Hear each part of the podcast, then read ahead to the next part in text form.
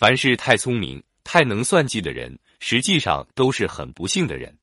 美国心理学家威廉说过：“凡是太聪明、太能算计的人，实际上都是很不幸的人，甚至是多病和短命的。”专家研究，算计者百分之九十以上都患有心理疾病。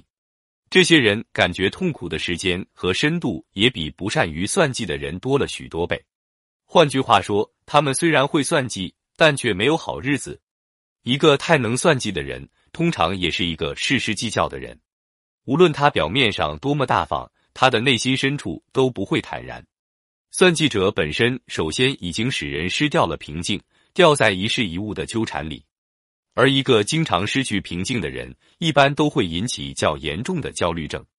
一个常处在焦虑状态中的人，不但谈不上快乐，甚至是痛苦的。爱算计的人在生活中很难得到平衡和满足。反而会由于过多的算计引起对人对事的不满和愤恨，常与别人闹意见，分歧不断，内心布满了冲突。爱算计的人心胸常被堵塞，每天只能生活在具体的事物中，不能自拔，习惯看眼前而不顾长远。更严重的是，世上千千万万事，爱算计者并不只对某一件事算计，而是对所有事都习惯算计，太多的算计埋在心里。如此积累便是忧患，忧患中的人怎么会有好日子过？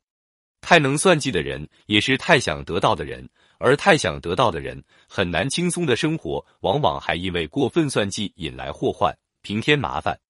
太能算计的人必然是一个经常注重阴暗面的人，他总在发现问题、发现错误，处处担心，事事设防，内心总是灰色的。太能算计的人目光总是怀疑的。常常把自己摆在世界的对立面，这实在是一种莫大的不幸。太能算计的人骨子里还贪婪，拥有更多的想法，成为算计者挥之不去的念头，像山一样沉重的压在心上，生命变得没有彩色。每个人都希望自己聪明，越聪明越好，越聪明越显得自己为人处事的高明。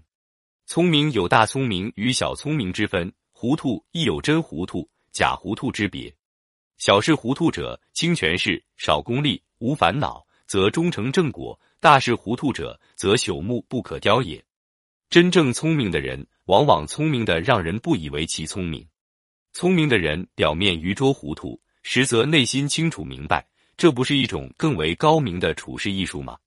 在瞬息万变的现代社会中，许多事情非要寻个究竟，有时也是不现实的。多一点糊涂，少一点计较，何尝不是另一番开朗、超脱的生活风光呢？